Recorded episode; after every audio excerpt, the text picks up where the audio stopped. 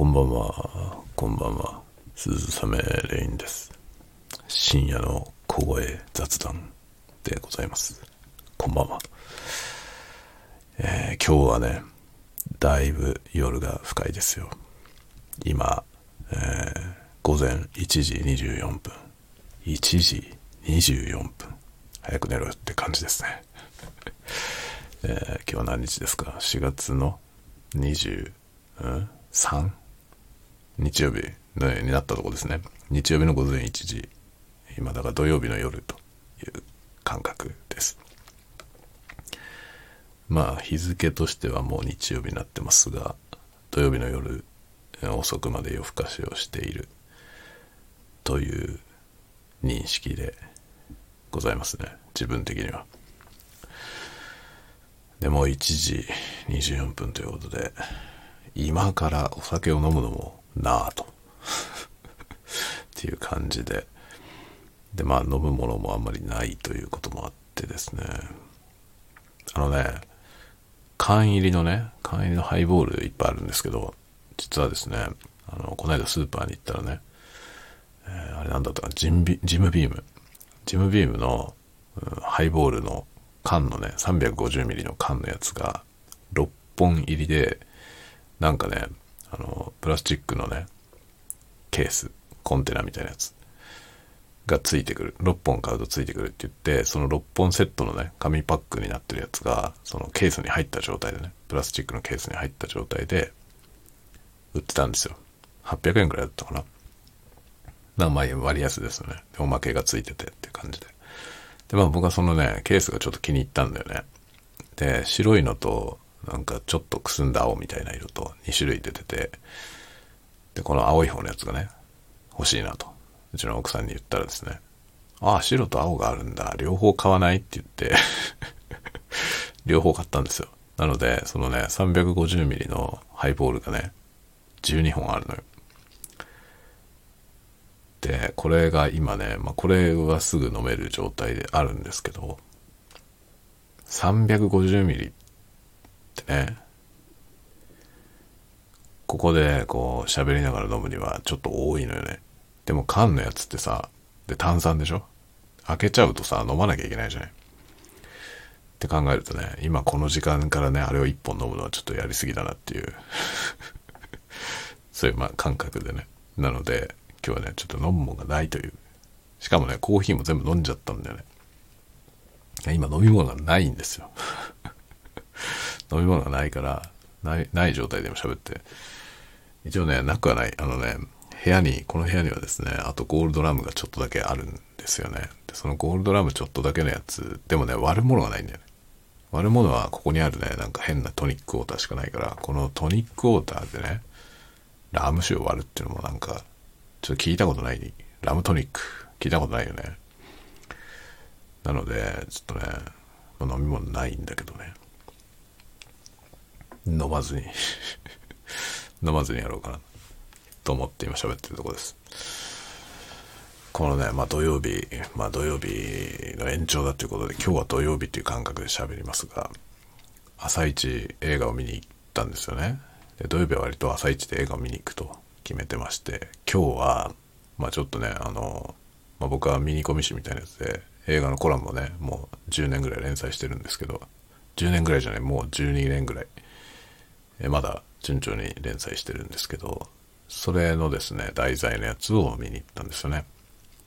で、まあ編集部からね、提案されたやつで見に行ったので、えー実はですね、僕は何にも前知識がない。しかもシリーズの続編なんですよ。今日見に行ったやつ。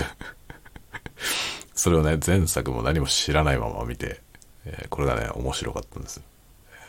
今日ね、見たのは何かというと、東京リベンジャーズ。東京リベンジャーズ2。でね、東京リベンジャーズっていう作品自体は知ってたんですよ。アニメになってるんですよね。で、元は漫画なんですよね。元は漫画で、でアニメ化されていて、で、実写化もされていて、すでに。今回のやつは実写の2作目なんですよね。めちゃくちゃでしょ？実写の2作目なのに、僕はね、原作も知らないし、アニメ版も見てないし、前作も見てない。キャラも一人も知らない状態で今日いきなり見に行きました。で東京リベンジャーズってどういう話かも全く知らなかったんですよね。あのね、僕は結構ね、その、えーていうの、知識がね、ものすごい勢いで偏っていて、だから知ってることはね、わけわかんないぐらい知ってるんですよ。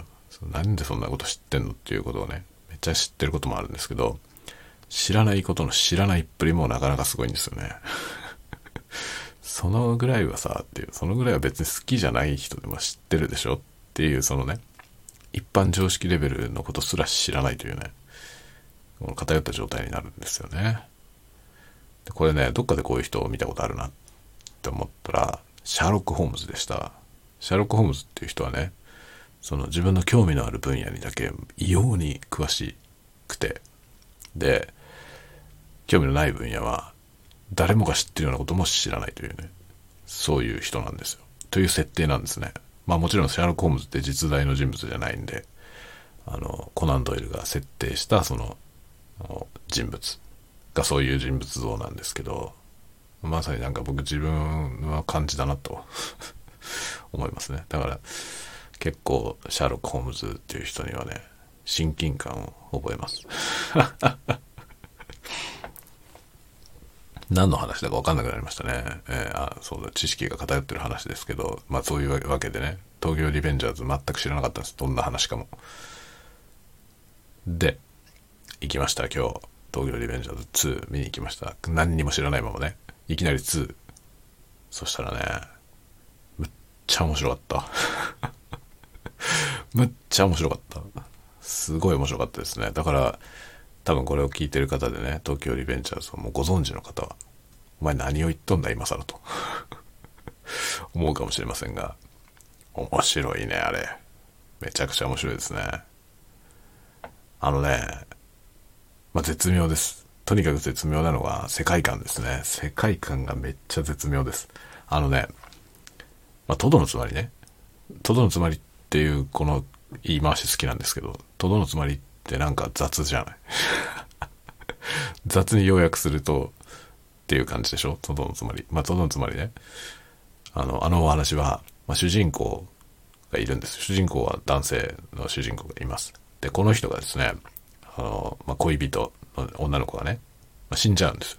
で死んじゃうんだけど、それをね、こう、その死んでしまう未来をですね、変えようとして過去に戻ってね、その、過去を変えるわけですよ。過去を変えて、そのね、その歴史の流れを変えることによって、そのね、死んじゃう女の子を生かそうとするっていう話なんです。ものすごい雑に今まとめてますよ。これ知ってる人はそういう話じゃねえよって思ってるかもしれませんが、僕に言わせるとそういう話なのね。まものすごい雑に全ての要素を排除して、とどのつまりどういう話かというと、そういう話。その恋人が死んじゃうから、その死なないようにしたい。死なない未来を見つけたいという。まあだから、ドクター・ストレンジ。ドクター・ストレンジが、もうね、何百万通りも過去を変えて、サノスに勝とうとしましたよね。あれと同じです。あれと同じことなんだよ。一つの目的のために何度でも過去を変えるっていう。何度も過去に戻って、何度も過去を変えようとする。っていうこのお話、それだけ聞くとロマンチックでしょ。その、恋人をね、死んでしまう恋人の死んでしまう運命自体を変えたい。ありそうな話でしょ？だけどこれとですね、ヤンキーものが合体してるんですよ。これがかっこいいよね。このね、その世界観が面白いですね。非常に面白い。そのヤンキーの構想なんですよね、つまりは。で、ヤンキーの構想の漫画っていうのはいっぱいあるじゃないですか。世の中にね、もう過去、もうビーバップハイスクールぐらいからさ、の時代からね、脈々とあるわけですよ、その文化。突っ張り文化ですよね。で、今、突っ張りって言葉なくなったし、ヤンキーもなんか、そろそろ死後かもしれませんけど、その文化自体は継承されてきているわけですよね。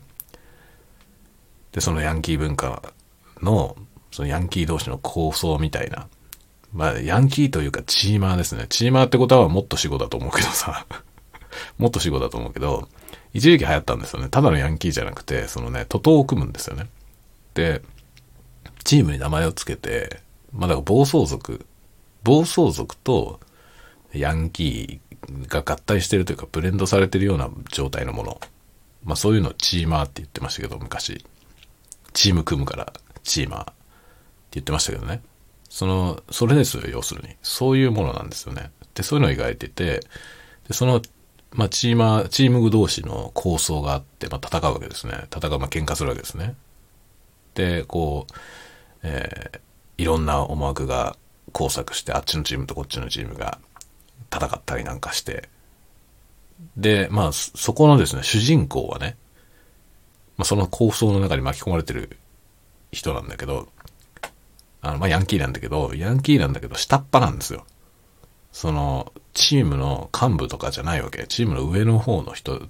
まあ、だから、要するに、ヤンキー漫画としての、その主要キャラクターっているじゃないですか。その、各チームのヘッドとか、その、2番手、3番手とか、分隊の隊長とか、かそういう名のあるキャラクターですね。そういう人じゃないのよ、主人公が。これも新しいですよね。もうどっちかというと下の方、下級の人なんですね。その主人公自体は。で、まあ、そのね、で彼女は死んじゃうわけですけど、彼女は死んじゃうのが、そのね、構想に関連している誰かに殺されるんですね。っていう話なのよ。で、それを止めるために、彼はですね、何回もその構想時代に逆戻りして、そこで自分の動きをね、いろいろ変えて、その、えーなんていうのかな、流れをね、その情勢の流れを変えるわけですよね。で、変えてって、で、なんとかその彼女が殺されない未来、未来をね、作ろうとしている感じなんですよ。で、僕は原作も読んでないし、アニメも見てないし、前作も知らないんで、彼が今までどういうことをしてきて、ね、その、どうなったかわかんないんだけど、今回のお話はですね、一回救えたというね、一回救えて、で、戻ってきた現代、まあ要するにその出発する前には、あの、彼女は死んじゃってたんだけど、その過去を変えて戻ってきたら生きている。で、まあ成功したっていうところから始まるわけですよね。だけど、まあ、序盤でいきなり殺されてしまうわけですね、また。それで、ダメじゃんって言ってね、その、俺、俺は変えてきたのにね、その過去を変えてきたのに。で、ちゃんと情勢が変わったのにもかかわらず、彼女は死んだ。なぜだっていうやつですね。なぜだ？坊やだからさ、っていうやつですけど。それでまたもう一回戻るわけですよね。っていうような話なんですよ。で、これの何が面白いのかというと、まあその世界観は面白いですよね。いきなりその、え死んじゃう彼女を死なないようにするためのそのタイムリープなんだけど、そのタイムリープにヤンキーが絡んでるとこが面白いっていうのがまず一点あるんですけど、このヤンキーチームの構想の仕組みが面白いですね。実に面白い。この僕 2, 2作目しか見てないですけど、もうこの時点ですでにめちゃくちゃ面白かったですね。で、その、そこにさらにタイムリープが絡むことによって、もうプロット的にいくらでも何でもできることになったわけですね。まあだからタイムリープして、その、過去を変えるってことはですね、いろんなキャラクターの位置関係とかそういうものを動かすことができちゃうわけですよね。だから普通はさ、そういうのって一回固定したら固定されてるんで、例えば、誰かがどっかのスパイだとかね、その、なんか、うん腹に何か持っていて、その、誰かを欺いて動いてる人、まあいるわけですね。そういう人って物語の中では結構重要なポイントとしていますけども、それが過去を改ざんして別のことになったりすることによって、その裏切ってたはずのやつが裏切り者じゃなくなったりとか、逆に裏切り者じゃなかったはずの人がなんか裏切ってたりとか、ってことができちゃうわけですよ。で、これによって、その、未来からね、要は未来からタイムリープしていってるその主人公っていうのは、その過去の時間軸上においては未来人なわけですよ。彼はその未来のね、記憶を持ったまま、その10年前の時代に戻ってるわけですね。なので、その構想、今からこうね、ここのチームと戦うぞみたいなことやってるわけですけど、その結果どうなったのかを知ってるわけですよね。で、そういう人が戻るんだけど、彼に理解できないことがいっぱい起きるんですね。要するに彼がタイムリープしてる時点で、何かが違っているので、その違った情勢がそこにね、展開される。だから彼の記憶通りのことが起きないんですよね。で、思惑と違うことが起きて、だから誰も先がわからないんですよ。未来人が登場して未来人自身が主人公の場合、その、その人だけは筋を分かってる状態になりがちなんですけど、この話はそうなってなくて、で、それによっていろいろなことがね、変わっていって、人物関係とかが、ま、複雑に絡み合ってるんですけど、その複雑な絡み方が、ま、タイムリープするたびに変わっていくんですよね。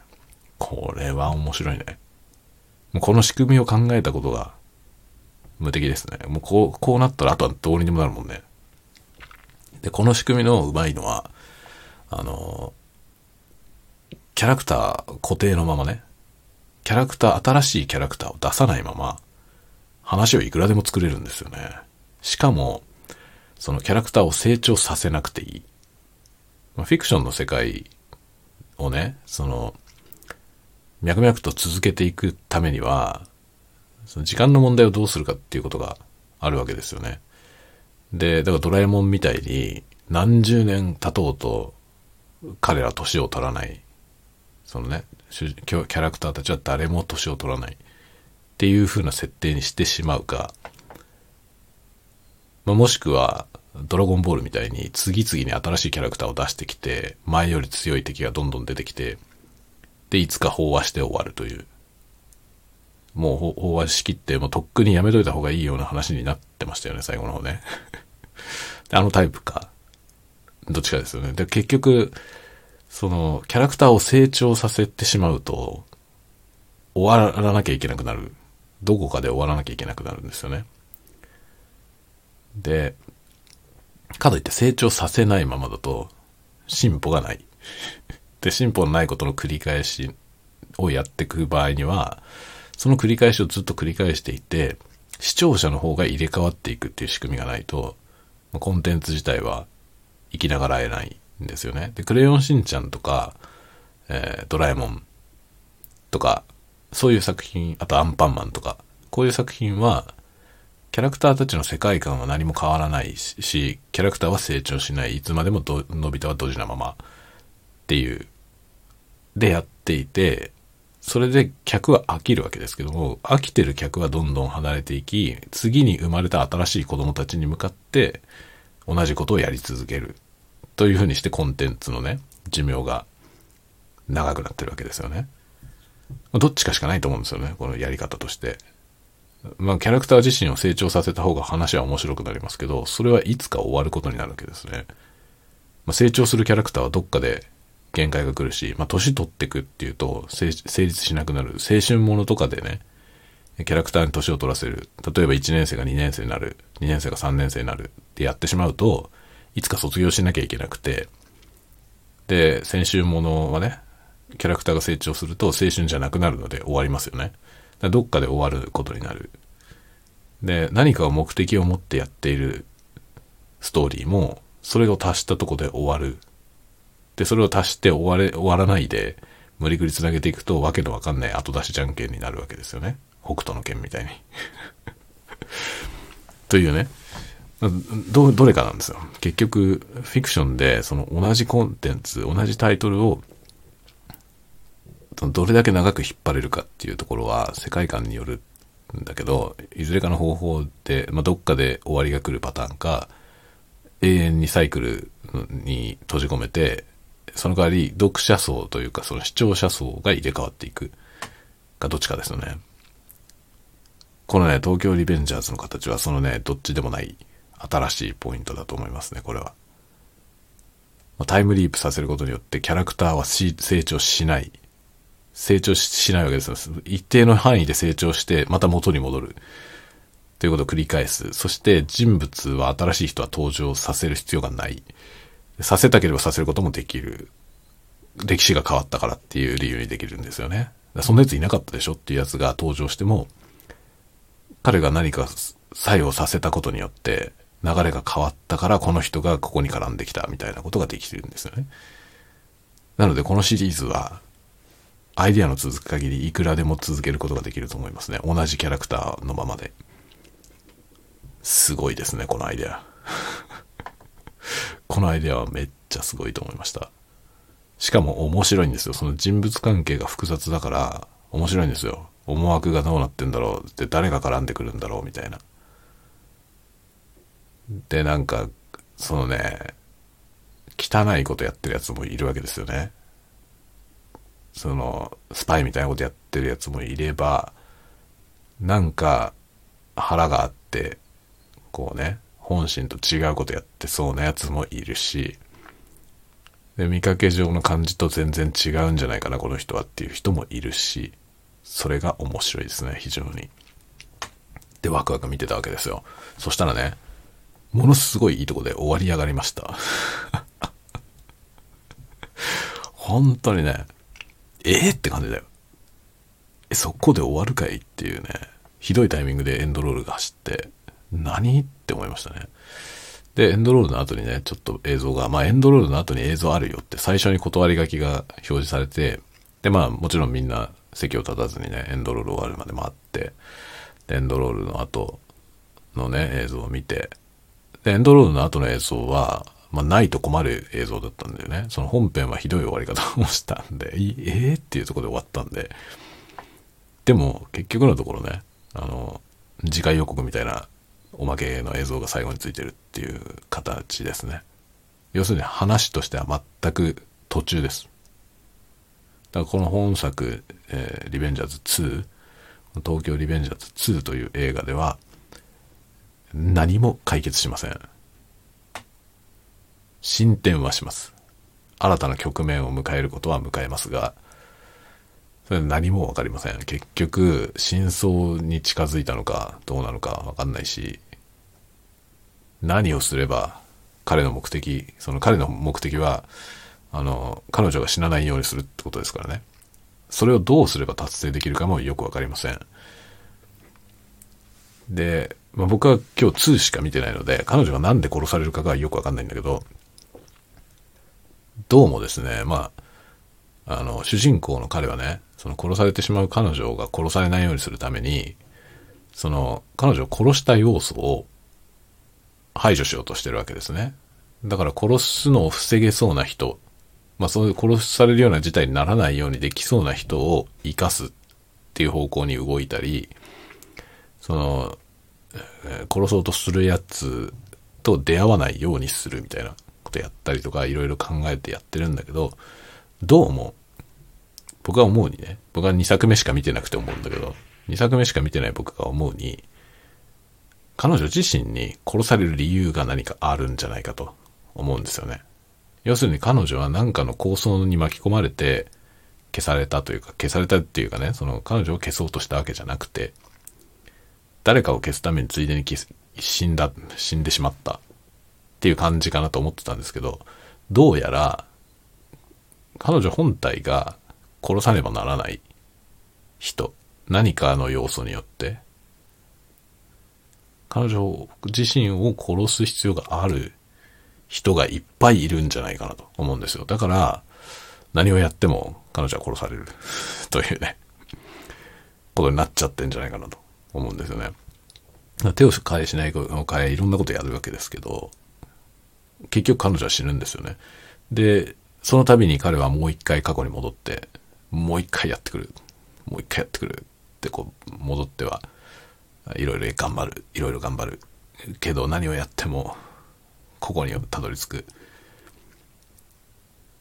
なぜだっていうことですね。だ根本的になぜなのかっていうところが隠れてる状態なんで、面白いですね。それはなんでなんだろうなと思いながら、なんでなんだろうと思いつつ、まあ彼女自身になんか、なんか原因があると思いますけど、それが何なのかは、僕はこの2だけ見た限りではよくわかりませんでした。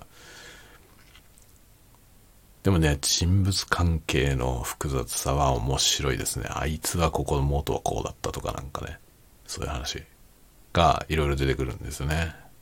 面白いね。実に面白い。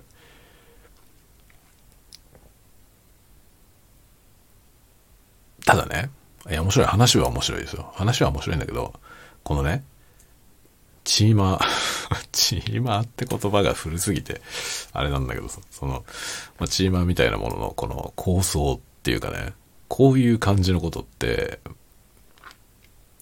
どうなんでしょう。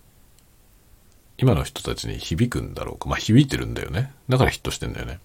と思うけど、この文化性ってわかるんだろうか。例えば特攻服着てさ、その揃いの特攻服着てつるんでるわけですよね、チーマーだから。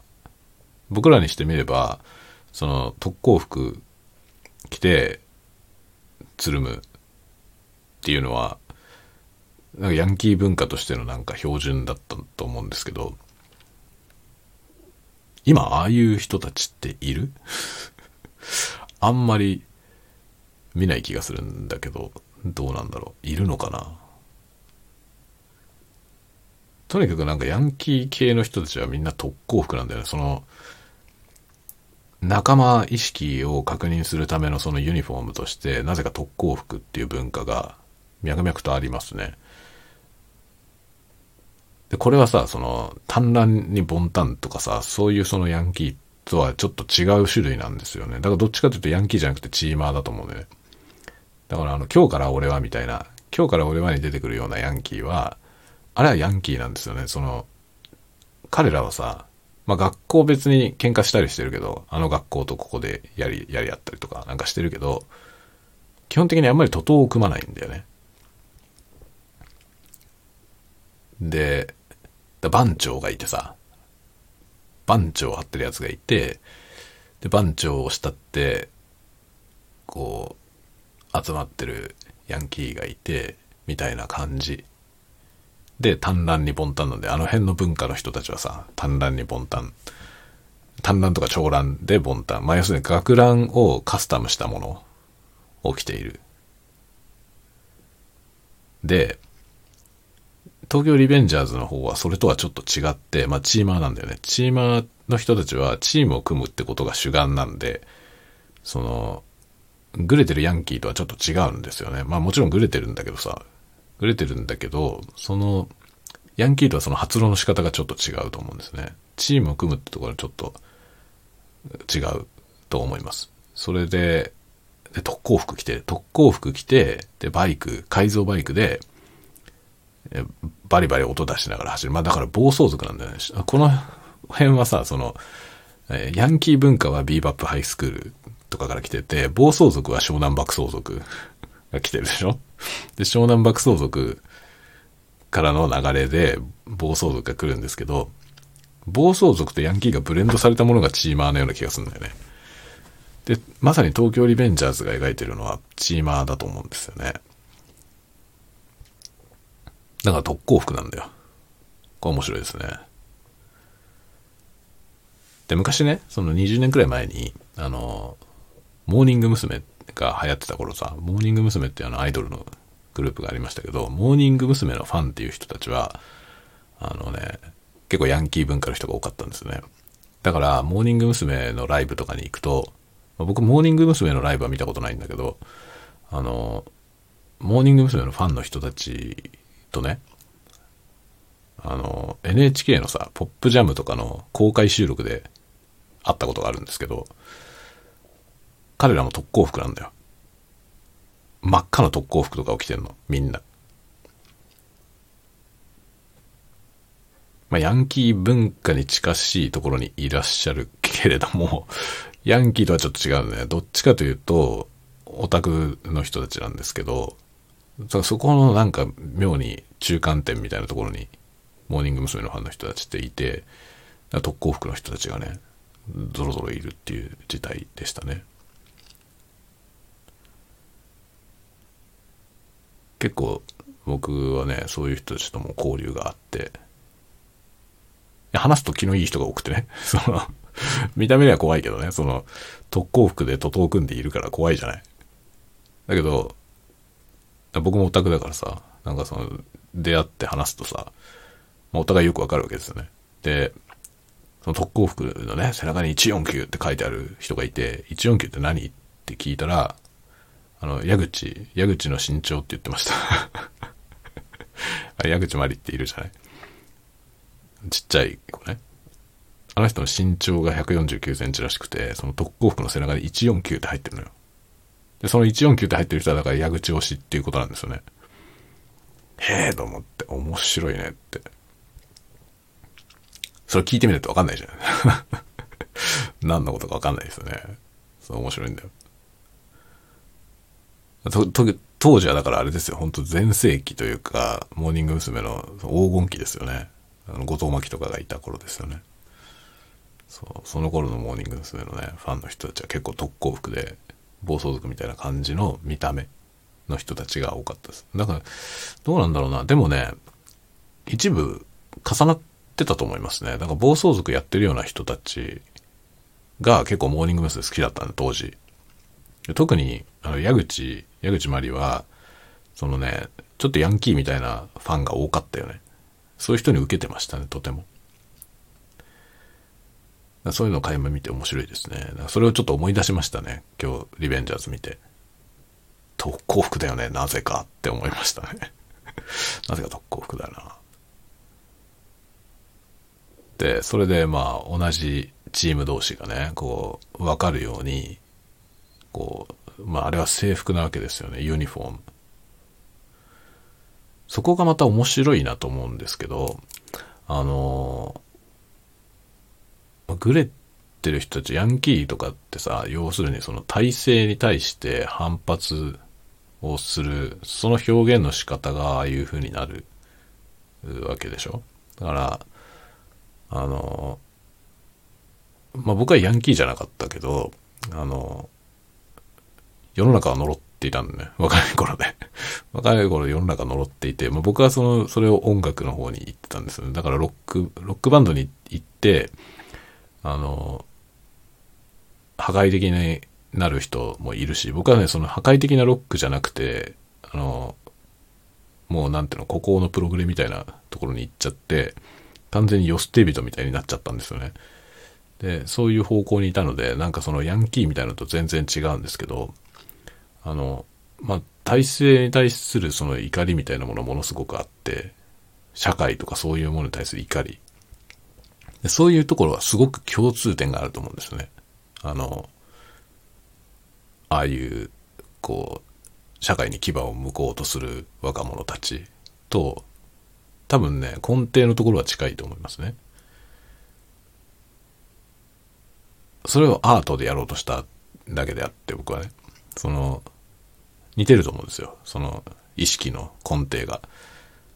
で、まあでもそこで僕はちょっとわからないのが、彼らの感覚はね、が、共感できる部分もいっぱいあるんだけど、一つわかんないのが、あの、チームを組んで、それはチームは組むじゃない？だからそこにね、制服を持ち込むっていう概念がよくわかんないんですね。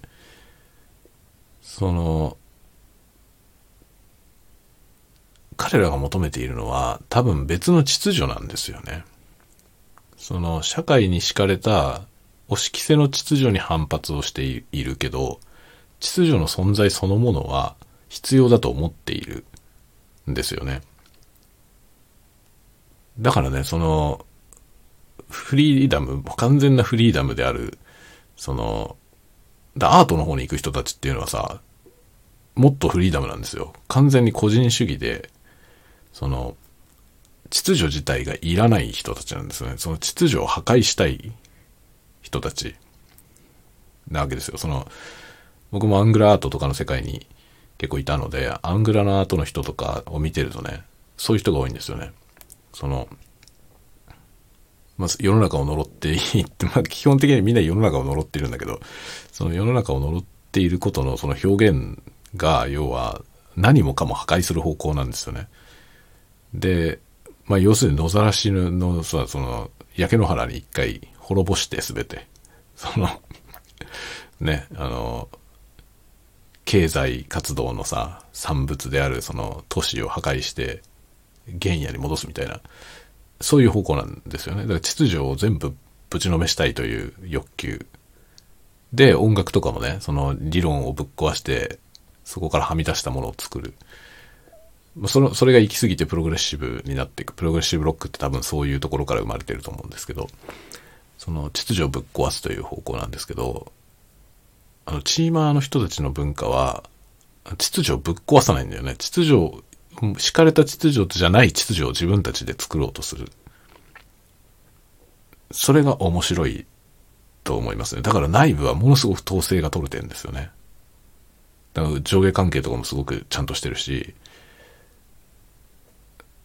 きちんとした人なんですよ。基本的にだからあの、ヤンキーをやってる人たちっていうのは、あの、世の中に対して反発をしているけど、あんまり間違ってる人じゃないんだよね。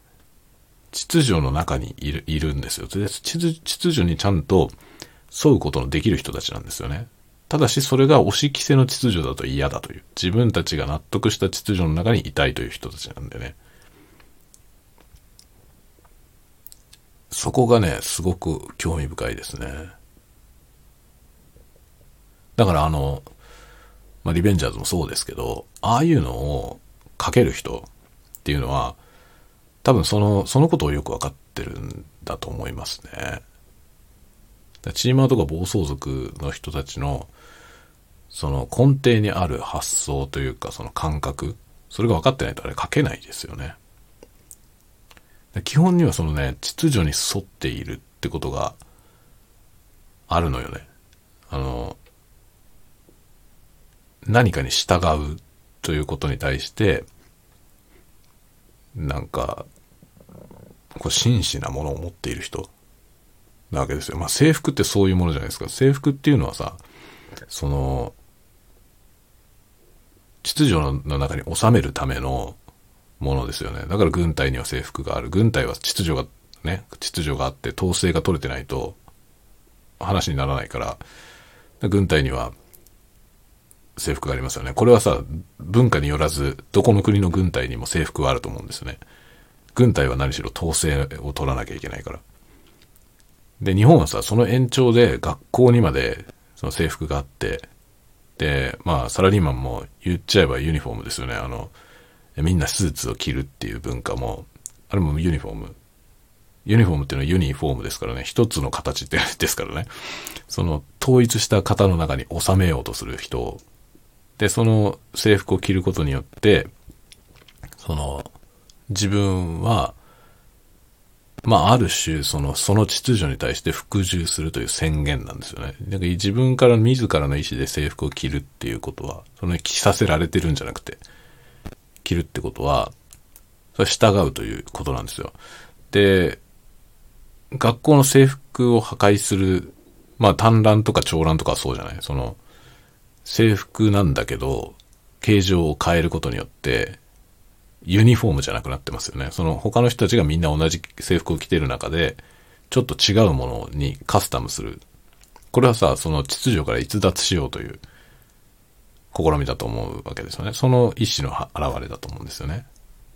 で、そういう意味でいくとさ、特攻服を着てるのって、要するに学校の制服を着ないで特攻服を着てる人たちは、もう完全に別のことをしてるじゃない。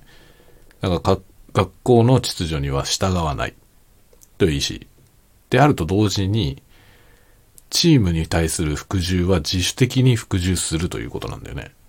自分で選んできてるわけですよね。それ着せられてるわけじゃなくて、着たいと思って着ている。それによって仲間意識も芽生えるし。だからそちら側のその別のものに属したいっていうその精神、貴族意識ですよね。それがね、チーマーにはあるんだよね。それをね、見てて色濃く感じましたね。だから、キャラクターを見るときに、まあ僕がね、その、今回東京リベンジャーズのキャラクターを見ていて思ったんですけど、見ていて、一番は、そのチームの制服をね、どのように着ているか、それを崩している人ほど、チームに属しない、属さないという意思表示だと思うし、そのように見えるんですよね。だからそういうキャラクターは、まあ要するにチームに属していながらそのチームの制服を崩してきてるとか、もしくは全然違うものを着てる人が中にいたりする。着方が全然違う、形が違うとか、そういう人たちは、裏切る。裏切るし、裏切ってる。すでに裏切ってる。可能性が高いように思いますね。そういう表現になってるのかもしれないなと思って見ていました。ただ制服を着るってことにはものすごく象徴的な意味があるよね。あると思いますね。まあ、ひとたびだから海外に背を向けると軍隊以外のほとんど全ての場所に制服はない。軍隊にしかないですよね、制服って。まあ軍隊とか警察は制服を着てるよね。警察、消防。まあ統制が取れていないといけない組織ですね。は制服を用いるわけですよね。だからその同じなんかそのね逸脱であってもその逸脱した先でどこへ行きたいのかっていうのがいろいろ違って面白かったですね。だからまあ千島は多分その逸脱はしてるけど社会常識から見れば逸脱はしてるけど別の秩序に対する貴族意識を持ってる人たちなんである意味魚しやすいと思いますね。アングラーアートの人より。アングラーアートの人はもう秩序の中に収めることはできませんからね。社会不適合者なんで。そういう意味でいくとヤンキーは社会不適合じゃないんだよね。それはね、僕はなんか昔からそう思ってますね。すごく感じる。あの、まあ僕は自分自身はヤンキーじゃなかったけど、そのヤンキーの人にすごい慕われるっていう現象があって、バンドやってた時にね、あの、僕のファンというかね、その、慕ってついてくる人たちは、僕より若い世代のヤンキーが多かったんですよ。ヤンキー、ちょっとヤンキー。ヤンキーなりかけみたいな。人がめめっちゃいたけど、あれはなんかね、面白かったですね。で、そういう人たちと話してて、その、彼らはとてもよくものを考えてるし、そのね、意味もなく反発してるわけではないんですよね。まあ、よくなんかそのエネルギーが余っていて、あの、若さでね、エネルギー、まあ、確かに若いからエネルギーは有り余ってんだけど、それの行き行き場がないから暴れてるっていうふうに思ってる人がいるけど、それ全然違うんですよね。そういうことではない。むしろよくいろんなことを見ていて、希望を感じられないから、その希望に向かってね、その持ってるエネルギーをこうぶつけて自分を磨いていくみたいなことに対して何もこう夢を持てないわけですよね。大人が腐ってるからね。で、そういう反発を持ってああいうふうにそれが発露しているけれども彼らは秩序を求めてるんでしかるべき秩序を敷いて誘導すれば従順なんですよ実は。だから魚しにくいことはないんですよね彼ら。まともな人たちですからねちゃんとしてんのよ。僕なんかの方がよっぽどちゃんとしてないと思うね。僕は本当にあの反骨反骨というかもう怒りしかなかったから。本当にね青春時代は怒りのみでしたね。僕はいわゆる青春がないのよ。あの中学生とか高校生ぐらいの時に青春らしいことは一つもありませんね。なんか怒りしかなかった。喜怒哀楽が全部なくなって全部怒りでしたね、まあ、何に対しても全部怒ってましたね。その社会は全部嫌いだったし大人はみんな嘘つきだと思ってたし。でも先生とかもめっちゃ嫌いだったしね。学校の先生は全部嫌いだし親も嫌いでしたね。本当に。大人は全部嫌いだったな。なんか欺瞞に満ちていて。だから大人に言ってることを一つも信じてませんでしたね。お前そんなこと本心で思ってないよなってずっと思ってましたね。で僕ヤンキーにもならなかったねヤンキーにすらなれないんですよもはや。秩序が嫌いだから。誰にも従いたくないんだよね。そう、なんかね、僕を従わせようとしてくるやつは全部嘘つきに見えましたね。だから、一人でここのとこに行くしかないのよ。そして変なプログレをね、めでて、もうね、わけのわかんないところに行ってましたね。そのわけのわかんない発言をしてる、行かれたアーティストが大好きで、そういう世界にもうどっぷりだったね。それはもう思いですよ。今となっては若かったなと思います。だから若い時はやっぱりさ、エネルギーが有り余ってるから、そのね、歪んだらもうどうしようもないんだよね。その 歪んでるとさ、その、いびつなことになってる、そこから湧き出てるエネルギーによって破壊されちゃうんですよ。自分自身が破壊されちゃうんだよね。だからそれをどこに吐か吐かせるか、そのエネルギーをね、どこに発散させるのかをうまくコントロールしないと終わるんですよね。だから、ヤンキーになれない人は僕はアートをやるといいと思うんだよね。その、あヤンキーになれないのは秩序に従えない人ね。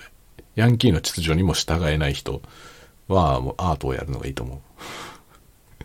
で、ここでアートに出会えない人が自殺するんだと思うのよね。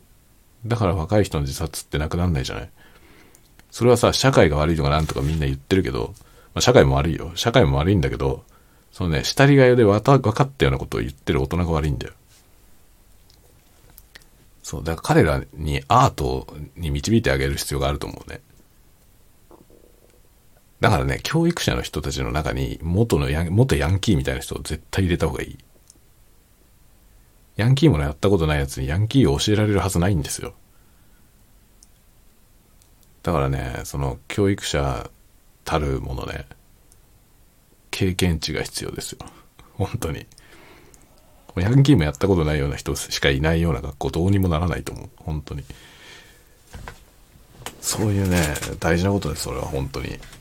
で、若い人たちのそのエネルギーをうまく使わないと、もはやね、世界は前進しないから。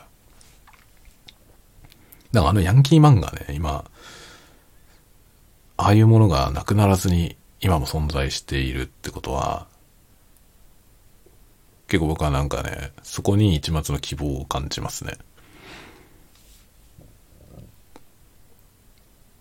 ただあれをね、今、今あれを見てる人たちがね、まあ、どういう客層なのか、で、それを見てどう思っているのか、何を面白いと思っているのか、何を感じるのか、っていうことが全然わかんないからさ、なんとも言えないけど、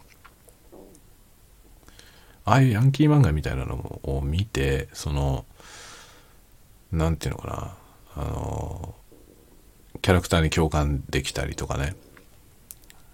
そういうことで少し救いになるような気はしますね。あの、あの世代の人たちがね、中学生、高校生くらいの人たちが、ああいうものを見て、そこから何か感じることができれば、やり場のないエネルギーをどうすればいいのか、少し見えるかもしれない。まあそれはさ、ヤンキー漫画を見て、じゃあ、おし、俺もヤンキーになって誰かと喧嘩しようっていう、そういうことばっかりじゃないからね。そういうことばっかりじゃなくて、そういう方向じゃない方向に、ちゃんといけると思うんですよね。何も喧嘩しなくても別に大人になることはできるからね。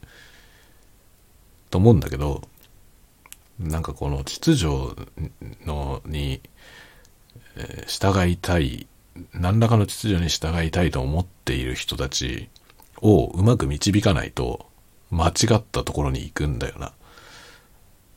だからあの、それこそ詐欺のね、片棒担いじゃう子とかいるでしょう。10代で。あれはさ、その前に、こう、彼らのね、その、やり場のない思いを受け止める人がいないってことなんだよ。その、大人の中にね、そういうことができる人がいなさすぎて、そうああなってしまってる。その、そういう大人の存在をさ、彼らに見してないからなんだよね。自分で見つけられればいいけどもね。まあ僕、前にも話しましたけど、僕にとってはそれがホテイさんだったんだよ。ホテイ友康さん。ホテイ友康さんに中学の時にホテイさんのラジオを聞いてなかったら僕はなんかおかしなことになったと思いますね。死んでたかもしれないし、そう、なんか、取り返しのつかないことをした可能性もあると思いますね。ああいう、そのね、まあ、ホテイさんだけじゃないけどさ、誰にシンパシーを感じるかはまあ個人個人差があるから、ホテイさんが救いになる人とそうじゃない人がいると思う。けどね、その、なんかそういうものがあるといいよね。だ僕にはその、ホテイさんだったおかげで、音楽ってものが、その、なんていうの、暴力足り得る。実際の暴力じゃなくて、その、誰かををぶちのめすのに、このね、必ずしも拳を振り上げる必要はなくて、アートってものがあるっていうさ、その秩序をぶっ壊すためにアートってものが使えるということを、ホゼイさんが教えてくれたと思う。そっからですよね、岡本太郎とかね、そういうものを知っていくのは、そっからですよね。その、体制みたいなもの、常識みたいなものを攻撃していくのに、暴力は必要ないという、そういうことをなんか学びましたよね。で、それを自分で、こう表現していくことによって、なんかね、確実になんか満足が得られるんだよね。っていうのはね、なんか思いますね。だから若い時に本当に救いに出会えるかどうかがね、すごくその後を左右すると思いますね。僕はなんかおかしな道に、まあおかしな道なんだけど、その、人の道に外れたことをしないで済んだのは、なんかアートに出会ったからかなって思ってますね。だから東京リベンジャーズみたいな、ああいう、あの、まあ今、今日たまたま映画見てきたからこの作品を代表的に喋ってますけど、他のヤンキー漫画もああらゆるそのね、今日から俺はもそうだし、今日から俺はちょっとコメディだけど、ああいうなんか、ヤンキー漫画っていうものは、その、若い人たちのそのね、思いの代理戦争足り得ると思いますね。まあ格闘技とかもそうだよね。K1 とかね。まあ、思いの代理戦争としてのそのエンターテインメントだと思うんですよね。だから実際に人を殴んなくても、あの、主人公が、その、間違ってるやつをぶん殴ることによって、その、語る必要を得るっていうね、代理戦争なんだよ。まあ、テレビゲームとかにも多分にその要素はあるね。その破壊的衝動を一時的に発散するための代理戦争。代理戦争って割り、割りながらいい言葉だなと思いますけど、もともとはスポーツなんてみんなそうだからね。そのオリンピックなんていうのはあれは世界的、世界戦争ですからね。結局、その武力を使わない戦争なんで、あれは国と国の威信をかけて戦ってるんで、あれは戦争ですよね。代理戦争なんだ。だからまあ、その、将来はね、その、未来の世界で、戦争っていうものが、あの、なんだろう、あの、まあ、国と国の威信をかけて戦うスポーツになるっていうね、スポーツの一つになる。まあ、直接的にその戦争をスポーツとしてやるっていう、そういう世界を変えた SF はいっぱいありますけど、スポーツってそもそもそういうもんだと思う、思ってるよ、僕は。何でも。代理戦争ですよ、すべては。自分が戦わずに、その人が戦ってるのを見て自分が戦ってるような気分になるという、そういうもの。格闘技もね、そうだよね。暴力は良くないから、代表者に暴力を振るわせてんだよ。っていうことなんだよね。その合法的に殴り合いをする。例えばボクシボクシングとかはルールの中でね、殴り合いをする。で、それを見せるということによって、誰もがそこら辺で殴り合わなくて済むようにしている。こういう言い方をするとさ、ドライすぎて まあ身も蓋もないんだけど、だけど身も蓋も全部剥ぎ取ればそういうことなんですよね。つまりは。何をどう綺麗事を言おうとね、この人間には闘争本能があって、まあ、ライバルの個体を殺すという衝動があるわけですよね。その自分の遺伝子を残すために、その、競合他者をやっつける。まあ多分生き物の本能ですよね。すべての生き物。で、自分を脅かすものも排除する。そういう本能があるじゃないですか。これはいくら何をどうしようと、本能だけはあるんで、歴然と。それをじゃあどうするのかってことは、これまでの歴史の中でねなんかいろいろ平和的に解消するためにスポーツが生まれたし国国っていうまあ国っていうのはねチーマーですよ 規模のでかいチーマーですよねその国っていう国家の単位で仲間意識を持ってその国の内側が仲間であり外は敵であるという。で国と国がつながって同盟であると。まあそれはチームでも同盟を組んだりする。そしてより強いものと戦う。同盟を組まないと戦えないから。っていうね。そういうふうにして戦う。まあ戦うために国があるし。国と国の同盟も戦うためにある。国家安全保障って言ってますけどあれは戦うためってことですからね。その武力ですよ全ては。そういうねとどのつまりとどのつまりにすると何でも雑な話になっちゃうんだけど。だけどその雑な話にした時に結果何が残ってるのか。でこれ結構重要だと思いますね。そのあまりにも雑なんだけどさ。雑なんだけど雑に言った時にどうなるのかってことが結構本質だから。その何もかも代理戦争であるしっていうね。リベンジャーズがいろんなことを考えさせてくれましたね。東京リベンジャーズ。めっちゃ面白かったよ。何も見てないでいきなり見てもめちゃくちゃ面白かったですね。だけどもう一回見たいわ。あの冒頭のところのシーンの意味が全然わかんなかったんでその前の前作を見てないからわかんないんですよね。前作から引っ張ってる話だったからね。で、そこの部分のシーンを多分、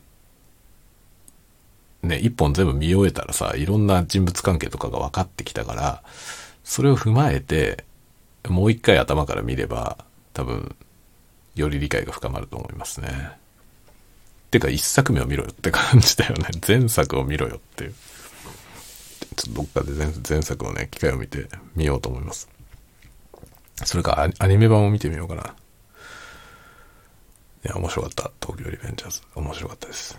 本当はね、30分ぐらい喋って終わろうと思ってたのに、えー、いろいろと、いろんな話になったんで、チーマーから チーマーの話になったからこういうことになっちゃったので、過去を思い出したりもしました、まあ僕はもう年だからね、うん、こんだけ年を取ればね、もう、何もないよね。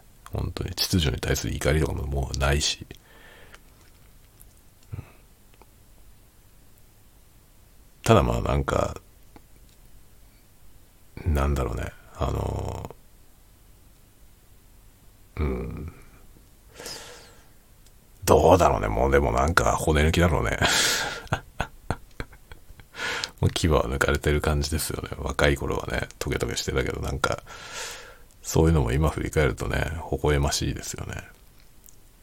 でも世の中は何一つ変わってないよ。何一つ変わってなくて、自分が大人になっちゃっただけだよね。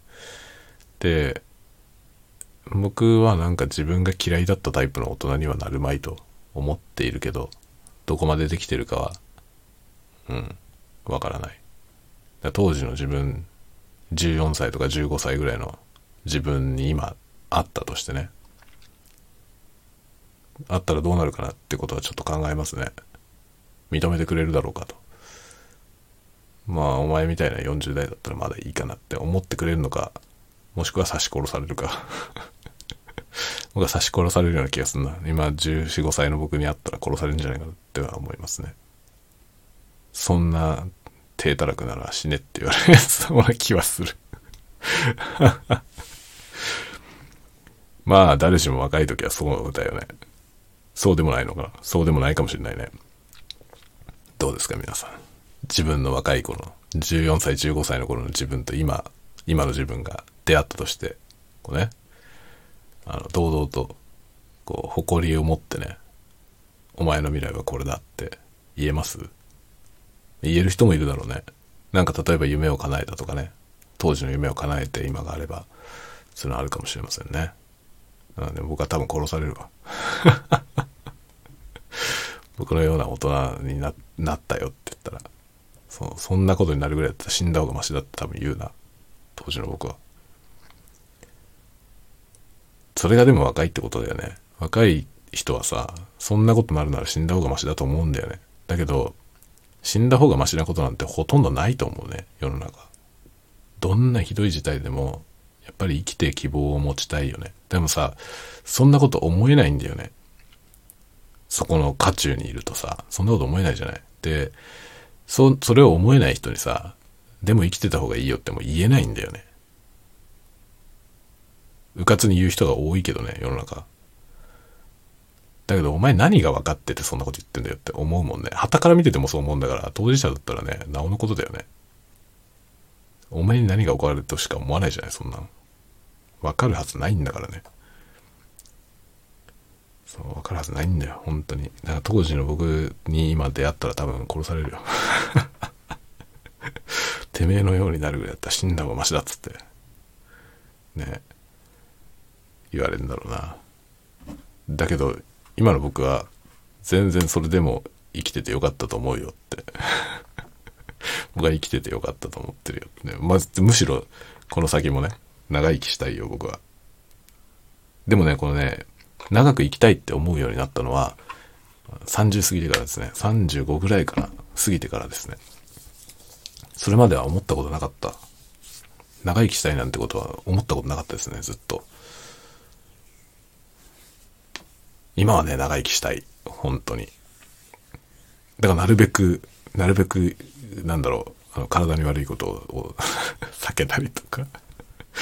こんな姿を見せられないな、14歳の自分に。どこまでも骨抜きになって多分失望しかないと思うね。だけどさ、その失望、過去の自分が失望しそうな今の自分に、今の自分は満足してるんだよね。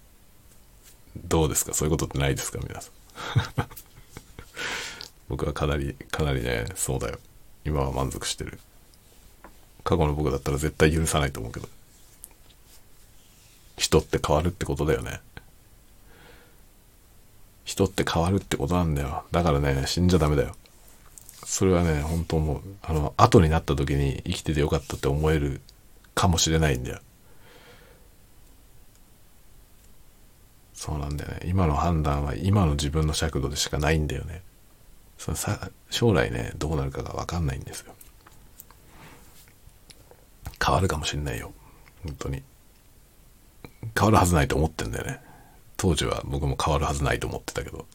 でもね、時間が経つってことは恐ろしいよ。変わる。人は変わるんだよ。人は変わるんだよね、本当にね。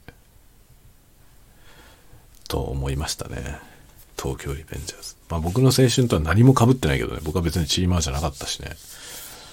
チーマーじゃなかったし、ヤンキーですらないですね。ヤンキーですらないし、そもそも喧嘩とか嫌いだからね。喧嘩はしないし、おとなしくしてました、僕は。本当に。だから、制服とかもルール通りの制服を着続けてたしね。違反とかしたことない。高速違反とかもほとんどしてないね。おとなしくしてました。腹の底ではもう、全員葬ると思ってたけど。それは全部アートの方に行ったんですよね。アートをやっていた。アートをやるといいよ。本当に。世の中に怒りが蔓延してきて、こう、自分の中にさ、もう自分の内側の感情は全て怒りだったから、そういう風になってきたら、アートをやったらいい。本当に。アートが救ってくれますよ。いいね、芸術は。さあ、何の話だよ。もう1時間以上喋ってるわ。寝た方がいいね。結局何も飲んでないですよ。ま、アルコールもノンアルコールも一切飲まないまま1時間も喋っていて。でも酔っ払ってきたね。何もしてないのに。う寝た方がいいわ。そういうわけで、今日は長いけど、おやすみなさいね、皆さん。また、次のタワごとでお会いしましょう。次はこんな重い話にはならないんじゃない？と思います。またね。またね。おやすみ。